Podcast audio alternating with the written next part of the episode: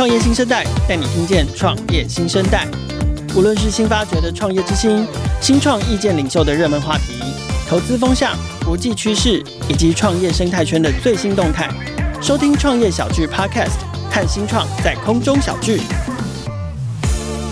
创业小区在二零二二年九月第一次采访了创立市集。创立市集是一个在他们的平台上，不管他是漫画的创作者、小说、插画、摄影，甚至是商业出版，都可以协助创作者进行这个将他们的内容还有创作变现的一个平台。那其实，在我们上上一集跟文策院合作的这个创业新声带里面，我们其实也有聊到，当音乐产业碰上数位化，它就有了根本性的改变。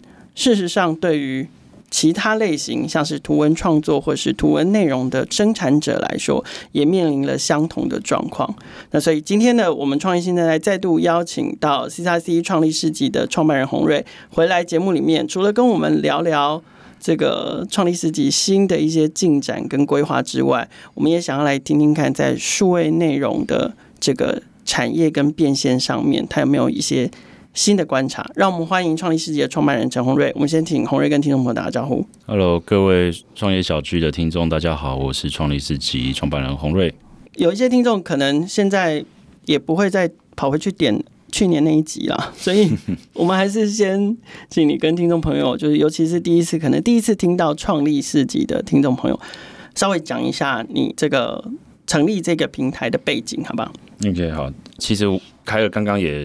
开头做了蛮多的说明的，对，其实我们看到整个数位化的时代啊，整个内容产制跟传播的过程都有开始做了调整改变。呃，数位出版市场这一块，其实。做数位出版、数位转型也谈了一段时间了。对，那其实我过去也并不是在呃译文产业工作，我也不是出版产业的人，我之前都在咨询产业服务，只是刚好在那段服务的时间，我做了数位电子漫画出版的这一块的工作，然后才间接了解到这一块市场。大家都在说整个出版产业一直在下降，可是我看到了是状况其实有点不太一样。不太一样。对，我看到了同人市场还是非常的活络，贩售会，那或者是数位的漫画平台，那个每日造访人数啊，或者是消费力道还是很强。那我想说，那为什么外界上的认知跟我认知有落差？可是这个这个可能是因为在提到出版这件事情，或者是内容产业这件事情的时候，大部分都还是用比较传统的标准跟传统的工作方法去看嘛。没错，就是看发行量或者是电子书的发行。那可是纯数位出版，它没有登记 ISBN，又或者是个人自费出版，像同人志这块市场，其实它并没有一个官方的一个数字搜寻。那我那时候看，那这个为什么都在 on 有点像是 under table，没有一个官方的一个。或是正式的去看待这件事情，那是不是这就是另外一块蓝海市场？它在数位上有机会被呈现出来。是，那它的商业模式，它的营运的方式，绝对也是跟传统的内容。产制单位或者是发行绝对会不一样，是吧？所以就有 C 叉 C 创立市集。那创立市集在做什么？提供什么服务？我刚刚其实前面有讲到你们上面的这个出版形式，不要不要说出版的形式讲，因为我觉得讲出版两个字好像某某个程度误解了，也限缩了这个 C 叉 C 创立市集的这个平台角色。我们讲在平台上面的内容形式好了，有最大宗的漫画、小说，那甚至其实也有插画，也有摄影作品。哦，然后也是甚至可以在上面做商业出版。那可不可以更详细跟大家讲一下？就是如果如果你是一个创作者，是一个内容生产者，你跟这个内容生产者跟创立市集之间的关系是什么？OK，CXC 创立市集其实我刚刚虽然是以出版为例啊，但我们其实是内容开店平台，我们的角色是通路的角色。嗯、对，OK，所以如果今天你有在做内容创作的时候，你可以把你的作品。好，放上产制完毕之后，直接数位上传放上来，所以你可以在上面做数位销售。你可以开一间店，作品放上去之后，你可以章节或者是单本的形式来贩售你的内容，又或者是你有自己的店有像是频道一样，你可以开放订阅，或者是开放别人赞助。所以简单的说，你可以去经营管理你自己的作品跟商店。跟经营你自己的读者会员，好，所以我们是一个通路的平台。哎，那突然想到，这个我们好像上一次访谈，我我我好像也忽略了聊到这个环节，就是你们是一个通路，是一个平台。那呃，可是，在传统的这个一个做一套创作，要成为一个所谓的作品，对，就跟我们说，我们有一个。我们有一个技术或有一个什么，我们最后要把它变成一个产品嘛？那从创作变成到作品这一端，它可能还是要有设计啊，还是要有出版啊，这个流程，它最后才会变成一个所谓的作品。那做成作品这件事情，谁来协助创作者？还是创作者自己要具备完成一个作品的能力？这个其实。整个内容的生态都在改变，对。很多一开始呃，其实数位数位化数位的工具，我们很多软体的应用已经很成熟，很成熟，已经把过去内容产制专业分工分得非常详细，然后它的当然速度也比较慢，但现在在这样的一个环境之下，很多作者其实已经是一条龙 all in one 的一个产线，从产制到发行都有一个人来做。那你说这个很难吗？如果你用我以刚刚的举例，以传统出版来看，哎，不难啊。那同人志的贩售会很多都是自己独立出版啊，他们自己玩完，然后呃画完、写完，然后自己排版完，拿去装订成册，对，印刷，对，或者是不印刷，直接是用数位的形式也是可以的。对，你都会做出一个纸本了，那数位原则上应该是更单纯、更方便的。那只是说。你东西拿上来产制出来之后的下一件事情哦，您刚刚前面就是讲内容的创作跟把这东西产制出来，可是你拿去卖要做经营的事情，你要做一个通路的事情，所以那那个会变成是另外左脑右脑另外一个脑袋在思考的部分。嗯，对，理解。对，所以这个也是现在的创作者也要去思考跟挑战的地方。所以其实就是。要把创作变成，要把内容或者是创作变成作品这件事情，其实已经不难了。否则的话，不会有前面这个这个洪瑞南讲到的这个观察，就是说，哎，对啊，大家都说，呃，出版产业或内容产业在在走下坡。可是你观察到那些没有被记录在案的，没有被追踪统计的，其实是非常惊人，而且是非常活跃的。对，因为我们呃，还有一个刚刚先回开了一段话，就是。其实大部分成长，如果你今天是成长起来的话，你还是会请助手，或者是有个团队去做。从从 YouTube 的例子好像，你可以看到很多类似的情况。所以，所以，所以是这样。你们还有在统计说，那个创作者那个雇佣员工人数有没有成长，代表这个经济是不是变得活络？这样有有些人，我们看着他从没有助手到有助手。可你怎么知道这件事情？他有跟我们讲，嗯，了解。然后或者是说，以前都是联络他，对。突然他说：“哎，某件事情你可以跟谁谁谁联络。”然后我们才发现：“哎，你有请人呐？”对，你有请人，或者是你已经有经纪人了。是是，所以我们这种我们也很看到他进到一个下一个跳跃，因为对于创作者来说，下一件事情就是要你如何去带一个 team，或是安排一个工作分配下去。对，那又是另外一个故事了。所以。做成作品没有问题，对创作者来说，有通路、有曝光，然后能够变现是他们最大的挑战，所以才有了这个 CXC 创立市集嘛。那从我们去年采访你，我我记得我们去年采访你是因为我们在大南方的展会认识。对，对那距离到现在其实大概也一年多，快要一年半的时间了。嗯、可不可以聊一下你们现在的成绩？有怎么样一个新的里程碑跟大家分享吗？好，我们现在其实的会员数已经超过三十五万人了。三十五万。对，那每月的不重复的造访数大概呃有接近。接近到三，要要破四十万。我们上个月有一个比较倍数型的成长，将近快到八十万。OK，那可能是不重复造访，不重复造访的月不重复造访数。对，那这个可能呃快到百万了。那这可能是我们十一月，因为是二周年庆，有做了一系列的活动了。是对，但无论如何，这个的呃我们的会员的回 retention rate。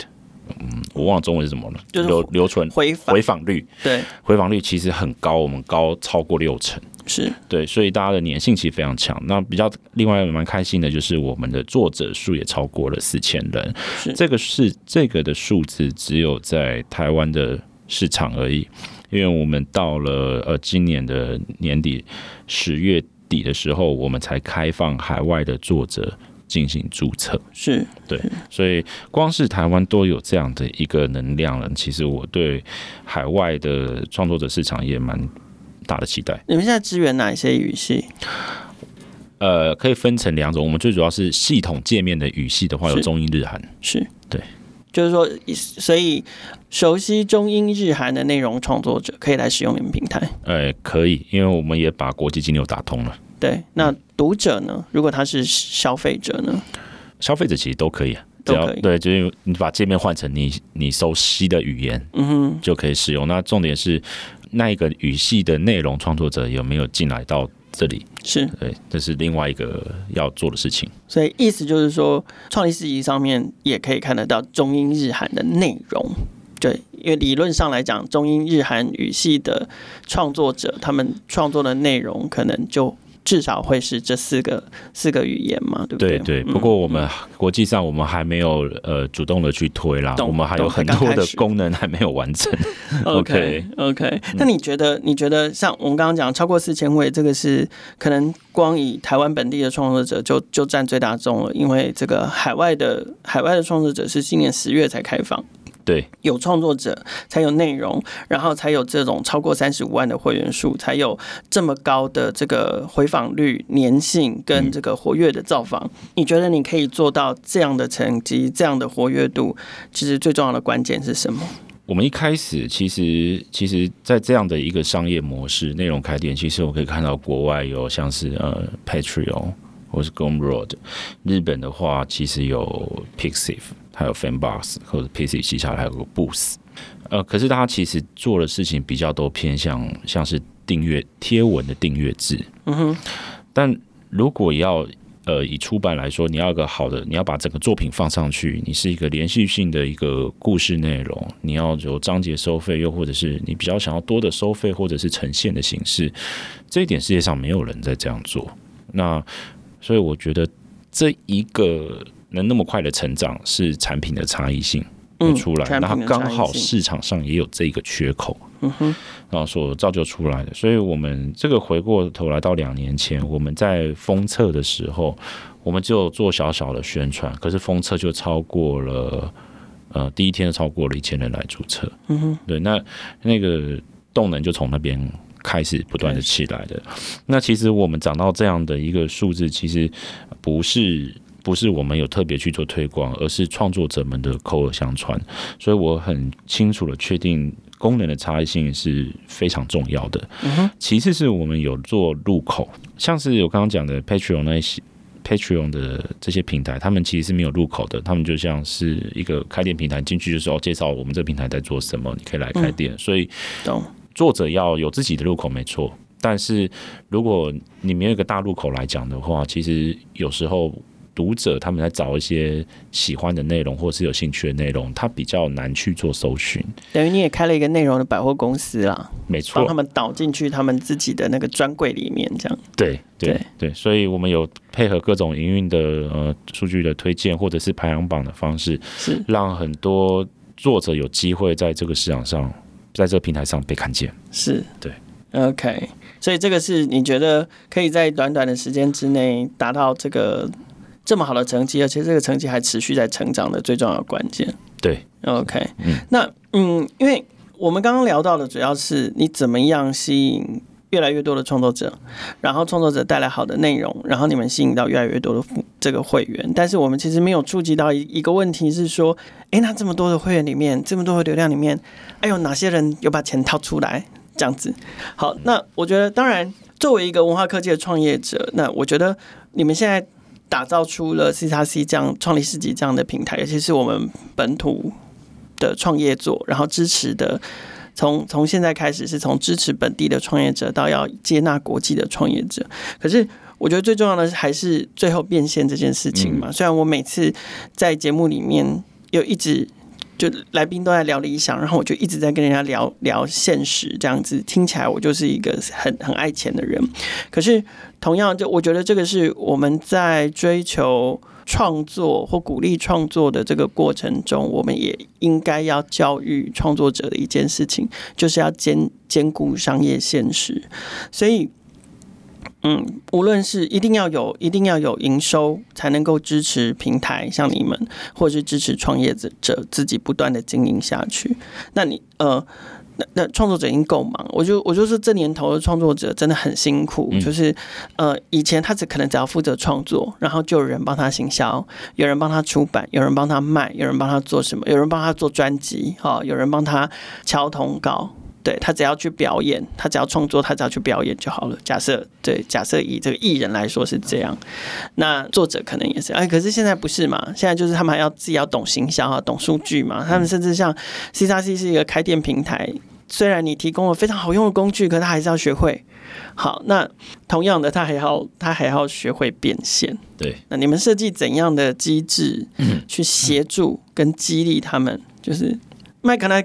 尾斗鸟，你要管你的粉丝哦，你要管你的会员哦，你要管你的收入哦，你要管定价哦，这样你怎么样协助他们变现？好，其实就像凯尔所讲的，其实这是一个左脑跟右脑的思维，真的很不容易。好、嗯，但这是趋势。如果你没有学会这一套的技能，或者是你基本的逻辑要懂，那你可能很会被市场上。何谓基本的逻辑？呃，你能想象得到？对方像是发行商，他为什么要这么做？是对，你要站在别人立场，你这样通路为什么要这样去做？他们在想什么？是你大概要互相认识，你才能知道说，那这市场上大概需要什么。我如果我自己做的话，我也能站在别人立场上，我能想象中，我那我要做什么事情？是，否则就会陷入于一个 自己想象的世界的一个方式。对，OK。那作者他们唱上来之后，他们其实最直接的，不管他有没有经验，他直接会面对的是他的读者。又或者是我东西放上去，我有读者，我怎么导入进来？又或者是我可能我从零开始，我要怎么做？其实每一个作者进到 C 叉 C 的时候，其实都有不同的一个阶段。对啊，我们有从零开始的作者，我们有有一定的粉丝量，少少的，但他正在努力往上爬。他可能 IG 已经有一定的 followers 的。对对，然后 甚至也有是已经是大作者进来了，他就把过去的粉丝。安顿在这边，让他们做互动。他之前的粉丝在哪里？我以举例来说，呃，那是一个文字的作者，是，那他其实非常的资深，他过去有自己有架站。哦，自己有架站，对自己开路边店，对，有哎、欸，不能 路边店，他有有名到了已经自己架站的模式，所以他可是他觉得。哦，有 CRC 这样的平台比它的自己家的功能还要多，还好用，所以哦，所以他就加入了百货公司，对 对，对，开个开设一个专柜，是 对。那其实这样的话，这那不同阶段其实有不同的操作方式。那我们可以提供的有几个方向哈。第一个方向是我们给呃设计不同的功能哦，比如说我们可能会有呃，你讲最简单的好了。呃，订阅的功能，嗯，那我们就会以举例订阅功能来看，我们可能就是说，哎、欸，我们从平台的数字来观察发现，可能订阅功能它是一个对作者最稳定的收入。那你要怎么样走去走去那一步？哦，这个东西有故事跟方法可以去做分享。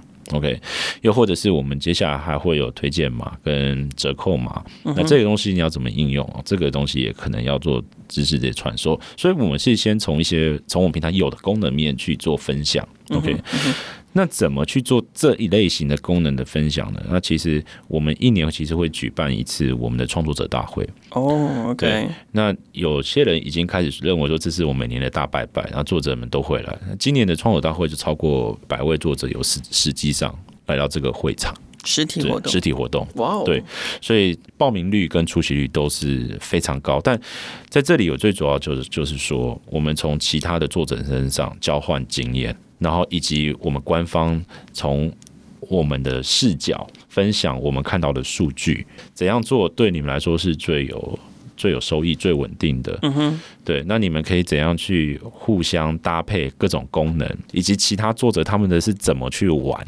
怎么去跟他互动？嗯、甚至我们还有讨论到，如果你今天粉丝很多，你遇到了黑粉，你遇到攻击，别人攻击你的危机公关议题要怎么处理？嗯嗯，这些都是我们创作大会上在讨论的地方。嗯，对，所以我们呃尽量是以机制去做，然后有有一些活动的形式来做经验交换。第三个就是实战的部分。嗯，我们会去用一些我们官方会做。每年会定期举办一些活动，做一个引导。对，我会官方可能 maybe、哦就是、我们会做一个，我举例来说好了，我们每年在暑假的时候会有一个叫做“爽爽订阅节”。嗯哼，那就像双十一那个概念，有点类似像这样子。但我那个东西其实目的性非常强，我是希望他们能开订阅，是希望创作者能开开订阅。我我刚刚举例的那个双十一，其实比较偏向单次购买，对，而且比较偏向针对消费者，对，是去刺激消费者的。但是其实你的你的爽爽订阅节第一件事情，你要先刺激创作者，是。老板们，你们要先鼓励你们多用创作呃那个订阅这个功能，然后我们才能吸引消费者来订你们。我们去做爽爽订阅节的时候，我们在这个活动一开始，我们活动没有先上线之前，我们是反而先跟创作者们发个全站沟通，是。包含请他们检视一下现在自己的作品，或是这个东西可以带来为什么我们会推这个？我们看到的数据是什么？是，所以请你们做好你们的内容准备，以及你们有给他们一个一个将近一个月的时间去构想你的方案。嗯，然后你你方案上了之后，你要因为方案可能会有不同的层级的差异，那你要给那这些层级你要给怎样的 benefit？这是你要去思考的。对。那我们中央订阅节，那我们官方给什么？我们订阅买一送一，那个送一个月是我们出的啊。对，就是用这样的一个形式去 push 他们，所以大概就是综合来讲，就是这三件三个方法去不断的去推。OK，好，那我们再回来聊内容这件事情，就是呃，因为现阶段我们在平台上面已经有漫画啦，等等等等，我们刚刚很多种不同讲到的不同类型，那感觉好像还少一个。就是音乐或者是影音类型，那因为其实现在有很多很多的平台，嗯，他们也针对了这个音乐或者是短影音，好，比如说 Podcast 也有订阅嘛，对不对？那甚至连短影音都可以透过订阅，然后你付费，你才能看到这个短影音，其他你是看不到的。那你们接下来还会推其他的这个内容形态吗？诶、欸，会啊。其实我们现在支援的是图像跟文字作品，对，可是图像这一块。我们为什么没有没有那么快去切开那么多的资源的档案类型？因为是一个类一个内容类型就对应了好多个不同的内容产业。嗯哼，怎么说？以图像来说，你对应的插图，你对应的漫画，你对应的摄影，他们要求的 UI、U 叉动线其实都不一样。对，所以你的。作品放上来上传时，你今天选的是呃相簿的形式，你是摄影作品嘛，你会选相簿形式，那个浏览的方式是完全不同，跟漫画可能是不一样，就不一样，跟小说是不一样，不一样。对，像小说是属于文字型浏览器。对，那明年我们会再新增音乐。那为什么？因为我们现在开始比较多的是属于出版的内容的类型的作品，是。那我们会渐渐的去做从由出版出发，做一个扩散内容扩散性的延伸。现在很多，音乐这个我们不会说音乐了，我们会说是声音作品，因为声音是包含音乐、音效或者是广播剧之类的，对，甚至有些。诶，像数位在时代出杂志，你也有可能会有这个 podcast 对。对，有些书它会有附一些特点，比如是有声书或者是广播剧。是，明年二零二四年的时候，我们可以把这些东西混合在一个作品里面。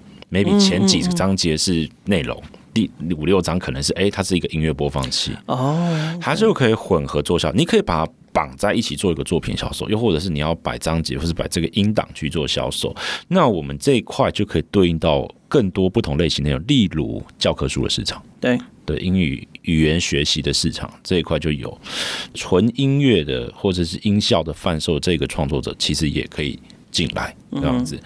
那其次是影片，影片的话，我们最近正在洽谈，因为说实在话，影片它对于伺服器的负担。跟成本是比较重的。对，那我们现在是跟国外有一些的呃影视串流的一个服务的公司，我们正在洽谈中。那如果可以的话，我个人也是希望二零二四年可以把这个东西放进来，这样子。但我们可能会有一些成本上的考量，我们可能会设一些门槛。放放这些东西进来，你会你会不会担心？就是说。我只是随口举例，比如说，比如说你放了影影片进来，那你跟现在其他的 social media 或其他的这种影音平台网站，会不会少了差异性？还是你你在把这个产品规划进来之前，你已经思考思考清楚了你的差异性在哪里？其实差异性还蛮明显的，因为我们等于是你开这一间店，你可以对应到很多不同内容，你可以混在一起销售。对，假设今天是数位时代店，它可能你的店一进来会有个几个分页，是第一个分页可能是杂志内容，那可能就是图像时代；第二个分页可能是音乐，你的 podcast；第三个是你们影片记录。所以，所以你不是一个 podcast 平台，你不是一个影片平台，你不是一个漫画平台，你是一个创作者的商店的平台。台，没错，这是你最大的跟其他这种是以内容类型来分类的平台最大的差异嘛？对，我们是以人为主，然后思考上你可能会运用到哪一些媒体跟内容的工具，那原则上我们应该都要做到能支援。嗯，甚至有一个内容我们还在评估中，就是数位三 D 模型。有人在卖三 D 模型，是是，又或者是卖，你可以想象它是一个档案下载吧？对对，那这一块其实也可以，因为那也是另外一块创作的市场，因为它可以运用在呃三 D 的建筑应用，或者是游戏上的应用，这些都有可能。创作者之间的作品有办法跨界支援吗？比如说，我今天好，假设我今天写一本小说。对，那我就按照章节出版。我可能在在这个小说发表的过程中，我一定可能会需要用到插画的作品，或者是我会需要用到摄影的作品。但是我我不会摄影，我也不会插画嘛。我可能就是只是一个我会写写故事的人，甚至是我到了这个章节之后，我可能有一个属于主角之间的好他们离别的主题曲。那也许未来这个创作声音的人加进来，我可以把这个。主题曲授权放在我的作品里面，这个将来是有可能实现的吗？还是现在就实现了？创作者的作品之间彼此的跨界支援？对，我觉得凯尔可以来我们公司上班，已经讲出我们二零二四有在思考要不要完成的一件事情。嗯、其实内部的媒合啦，媒合贩售系统是，是对，跟这个比较偏向于是你媒合。那你除了可以找你的 partner 之外，甚至你可以贩售你刚刚讲的，比如说以文字，我可能需要音乐或者是图像的素材，有没有一套机制可以里面做贩售？这东西也其实给其他产生产素材内容的人多一个内部的销售的机会。嗯哼，对，那所以你可以说我们。原本对消费者是属于 B to C 的销售，但我们刚刚讲那一块比较属于我们平台内的一个 B to B 的销售，对，是不是有这机会？呃，我们确实有在评估的。内容越来越多之后，就是我们就会担心会不会有一天眼球的数量就饱和了？就就是嗯，理论上应该不会饱和，但现实上它有时候就是会有一个基于种种外部内外部因素，它就是会有个天花板在那里这样子。那假设内容变多，眼球有限，平台要怎么应应对这件事情？因为到最后大家就会回来，就像我们办展嘛，大家最后回来就会就会回来跟我们说，哈，觉得。这因为怎样怎样怎样什么 什么看展的人没有我们预期的多等等的，就是大家一定最后就会回来这个这个平台的拥有方，平台的主宰，就是说啊，那你们要帮我们带来更多的人啊，带来更多的眼球啊，那你们怎么应对这件事情？其实大家要的，大家时间都是有限，同一个时间内如何去找到你想要的东西是非常重要的。是，所以我们尽量让要做的一件事情是不要让我们的读者们觉得跑错棚。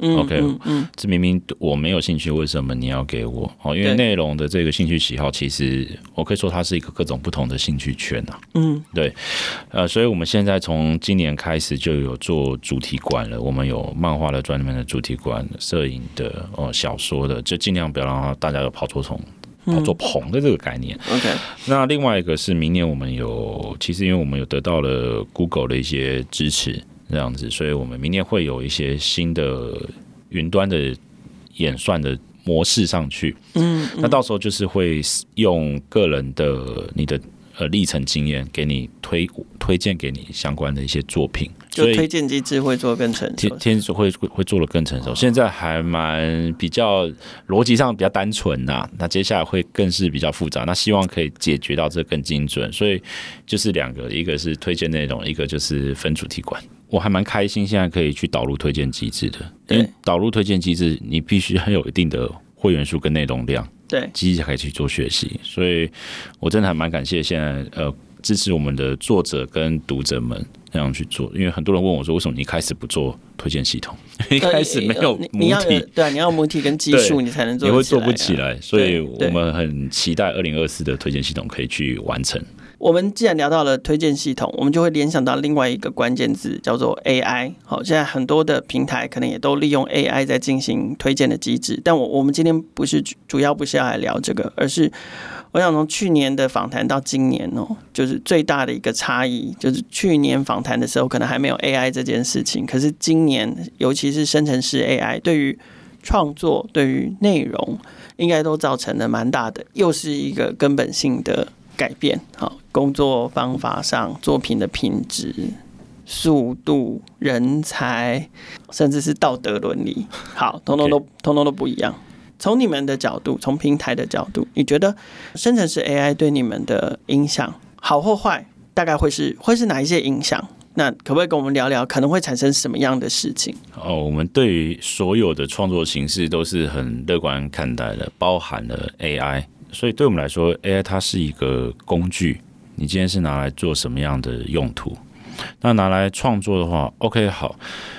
它会现在 AI 会有一些争议，就是说，我不知道你这个是是不是属于创作，又或者是这个权创作的权利的问题。应应应该是定义，从定义上，到底人使用 AI 来创作，到底是不是创作？一定要手画出来才是画吗？才是创作吗？那我人下指令给。AI 创作出来的难道不是创作吗？因为它仍然是经过我的 idea。我觉得光这件事情大家就很难。对，那我们可以想说，如果你是用手绘，是我们来拆解这个问题嘛？那它就比较像是一个你产制的形式是什么？那至于不同的产制形式，它是不是属于创作？我觉得这个东西大家可能还市场上还有一段时时间在思考跟沟通啦。嗯。但我们作为一个平台的立场来看。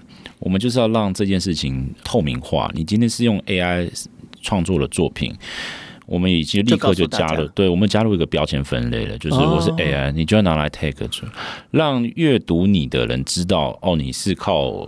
呃呃，机器学习去创作出来的。他如果没有 tag 会怎样吗？没有 tag，我这个你我就不知道你的目的会是什么。你是忘了 tag 吗？然后想要争取什么样的目的吗？嗯、对，那至少在有还有这件事情还有争论时，我们认为这件事情应该要清楚的被表示，是来做这一段期间的度过。是因为呃，目前是用咏唱的方式嘛，下指令然后得到图片嘛。嗯、对。那我想想看，未来未来我们是不是可以？我们头脑接一些接一些感应器，然后我脑袋想象的就出现了一个画面。那个你说那是 AI 吗？那个还是说那是我自己创作的东西，只是有机器帮我产制出我那个画面。这个用网络用语来说，这叫做我做梦梦到的。对，哎呀，挖鼻盲丢，然后但是搞不好还变成把我的梦录成一个影片，那搞不好比电影还好看。对对对，那所以这一块我觉得会也是未来会产生出的一个题，但我觉得很好玩。你回过头来内容本质上，我们就在做一个不同的故事跟经验的。收集跟交换呢、啊？嗯哼，对啊，没错。OK，那这个可能是从这个创作的本质跟原创性的角度来谈论这个问题。那另外一个就是说，哎、欸，你们有可能会善用，就站在平台方从技术的角度等等的，你们有任何的规划考虑会善用像生成式 AI 这样的技术来协助创作者吗？就比如说加快他们的创作效率啊，或者是产生其实更多的更多产品的可能。呃，我们可能会让更多人协助更多人来了解 AI 创作是用哪一些样哪一些的方式，嗯哼，跟他使用的技巧是什么，我们可能会做这件事情，但。我们应该不会去做做这样的一个产品出来。了解。可是像翻译呢？翻译，比如说，我觉得我们我们可能最早可以想到，直觉联想到就是，哎，我是一个写这个，我是一个画中文漫画的人，嗯，然后我为了要让我的我要扩增我的读者群，然后我就把它翻译成英文，翻译成韩文，翻译成日文，这是。你们会让创作者自己去处理，还是？Okay, 我们平台其实我们平台角色是通路啦，所以我们会做一些通路的功能，或者是社群上的功能。而至于至于像一些工具上的应用来加速他们的创作，或或者是翻译，我们平台其实有一个。有一个有个区块叫做第三方应用程式，你先把外挂套件的概念，欸、这件事情我没有发现呢。对这件事情，呃，我们有在跟几个呃几个厂商正在洽谈，然后未来会挂。现在第一个挂上去的是文化部的 Copyright Hub，嗯哼嗯哼，它是一个版权的黄页平台。是那使用者只要在上传作品时，你只要把那个开关打开，你的。作品的资讯就会同步到文化部的版权资讯平台。嗯嗯，对。那在这样的功能，我们就很像是，我们可以把我们当成是 Chrome，然后你安装很多第三方的程式。酷，对，那这个相关的应用服务我们也在接谈，呃，包括了像是 Web 三的虚拟货币，哦、嗯，又或者是你刚刚讲的，哦、呃，所以以后可以用虚拟货币来订阅或者是买特定的作品。有，我们正在评估这件事，因为我前几年我们没有接，原因是因为那时候市场上我认为比较多一点投机跟混乱的状态。嗯哼，对，那我们等到稳定的那那一块的热钱，其实也可以涌入分享给作者们去做应用。对，哎，防雷开关是什么啊？防雷开关是我们在推荐系统上线之前的一个比较单纯的一个工具，就是我们借由不同的分类，我们有很多类别跟标签嘛。对，你就写说哪一些东西是你不想看到的。啊，我懂了，我懂了，对对对。它我们两套逻辑，你想看的跟你不想看，看的，呃，设定好，我们就尽量不要把那个你不想看的拖。例如我自己，我。我就对 BL 作品没有什么兴趣。对，我正要讲这个，我就不要推荐我 BL，请给我多一点辣妹。对，因为因为比如说像我在叉叉 TV 上面看 BL，然后然后我就会看到那个那个观众的意见，就很多人就会上去骂，就是他就。就是骂那个频道方是说，你们现在是都只进 BL 吗？然后另外一派的那个 BL 的粉丝就会说啊，你不想看你就不要来看啊，没有人逼你来看 BL 啊之类的。就是因为就是会有喜欢、非常喜欢跟不喜欢的读者，所以防雷开关就是要让不喜欢的读者可以直接跳过。对，但他比较可惜一点，他是必须要主动去做设定。是我们所以还是希望借由我们的新的演算机制来。降低大家你刚刚那个叫跑错棚的一个状况。对，不不过我觉得蛮贴心，蛮贴心的。对，就是真的，大家就在各自的这个各自的原地各自安好嘛。那个你 你就是你就是想要待在辣妹世界，我就是想要待在 BL 世界，我们就是。对对，井水不犯河水这样子。所以有时候兴趣圈他们是可以交叠的，有时候是互斥的。是对，所以这件事情我们也在不断的思考。身为一个平台方，就是建立这样的一个生态，那如何让大家这边都宾主尽欢的去去去享受？那这个是我们的很大很重要的任务。其实我观察到你们做创立市集，就是呃，第一个你自己是呃资讯背景，所以我觉得你把这个数位平台的的建构啊，还有等等的功能，能够想到的功能都都呃，至少在技术上，在机制上设立的还蛮完整的。然后第二个是，其实你也很了解，不管是创作者或者是读者，或者是所谓的粉丝，好了，他们的习惯跟喜好，你把把这两者。就是呃，我觉得整合的还蛮完整的，产品也很成熟。那其实看起来你对于自己的商业模式或是产品，其实都是相当有把握的。那你当初也有加入过这个文策院的文化创业加速器，当初为什么会想要加入这样的这样的加速器？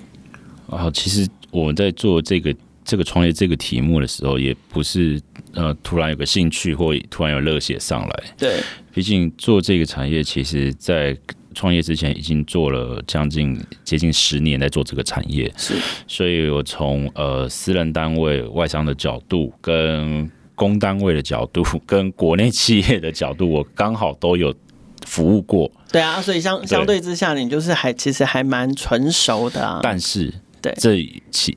有一个共通点，叫做我是打工人，OK，我就是一个员工的角色去看这件事情，是，所以我只要专注好我自己专业领域的事，其他好像没我的事，领薪水就好了。对，但开公司哎不同了，呃，从呃从你不是讲不讲一些杂事或者是呃行政会计这些事情，对，呃，光是你业务层面，你要跟可能平台都是资本化。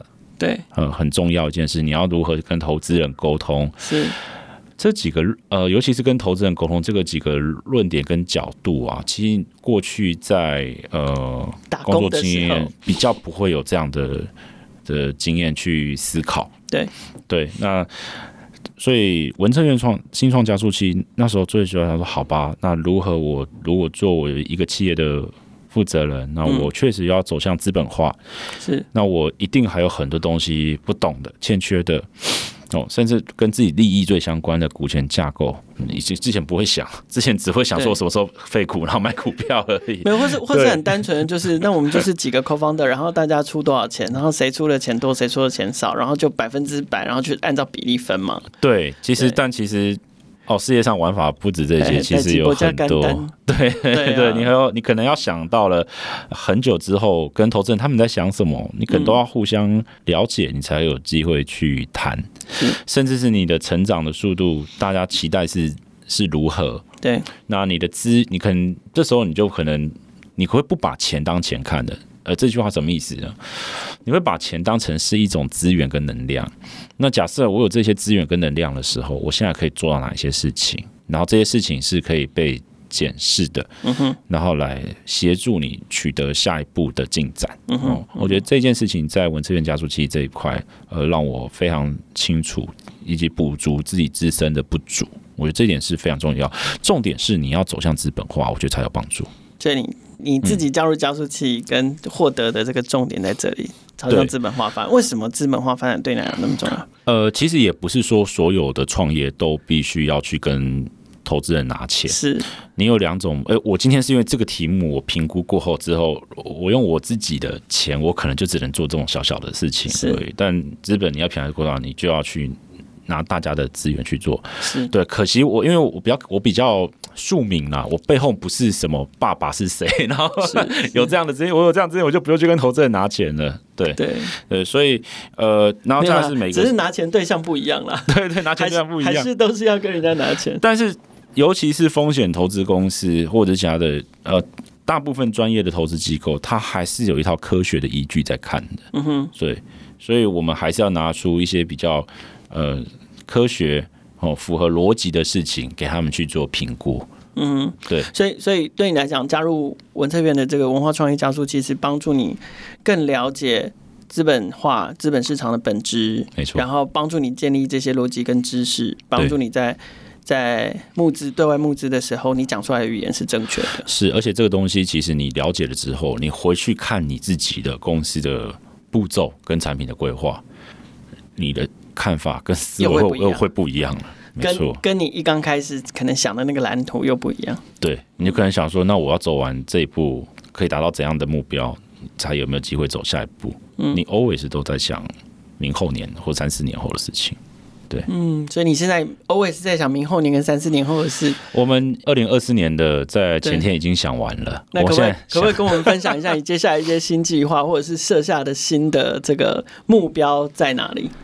我们明年其实，我们二零二二跟二零二三，我们 Y O Y 的对比，我们的我们交易规模已经成长了四点多倍，四点百分之四百多。对，但明年的话，我我这边还在做评估，会不会到三四倍，我不确定这样子，因为毕竟现在的呃市场不是。很好，是，对对对，所以有些事情我必须会再更更谨慎一点点，你会比较保守一点，对。但我会，但该做的事情呢，明年二零二四还会做很多的事情，例如我们会串接呃更多的国际金流，我们会上了点数储值，嗯哼，我们甚至有了推荐码跟 coupon 的机制会下放给各个店家，然后让大家店家自己的，对，店家会自己的，全平台自己也会有，店家自己也会有这样，这差异在哪里？诶，差异在于是作者可以善用这个机制去做经营，嗯，他多了一套的工具跟玩法可以去做。了解。最重要的是，我们还会推出整个社群的服务，社群包含了你可以去有自己的会员，一般会员有自己的动态墙，嗯哼，maybe 你可以去 take 你的朋友，take user，你可以去玩一些活动，或你觉得这东西好用，你可以去 take 别人。所以这个平台就是从开放给。创作者现在接下来也要开放给 C 端，对，因为读者想说在这边浏览，在这边玩，他可能会有一些同好吧，嗯、那可能会想一些追踪，又是我们发现开始有。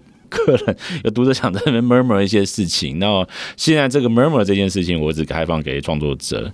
那开放给读者出来会 murmur 出什么样的东西，我也蛮好奇的。对，那重重点其实还要问是个性趣的一个讨论区啦，这个我们都会的。简单的说，我觉得就是大家在看完内容之外，除了在内容下面做留言，跟你付钱跟支持作者，好在或者在作者动态墙去做互动之外，我们还有一个希望有一个东西是给读者跟读者或作者之间可以。去做一个深化讨论的地方。这也是我们收到很多的用户的回馈，希望我们可以做这件事情。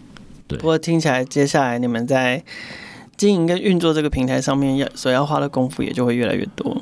哦，所以所以现在我们尤其是我们人力没有拓展，但员工觉得 loading 越来越大，因为这个系统已经越来越庞大。是啊，是啊，对，对，所以这个也是我在呃检视的地方。对，OK，好，今天非常感谢 C3C 创立世纪的创办人洪瑞回到创业新生来跟我们分享。我觉得这短短才相隔一年，然后不同的聊天都可以聊出不同的点，包含了。前面提到的，我们 AI 怎么对于创作者或者是对平台可以有哪一些帮助，跟哪一些不同的影响，然后还包含了就是不同的这个创作产品之间有没有有没有变出新的商业模式，或者是跨界资源的可能，所以也许可以预约一下二零二四年，我们是不是？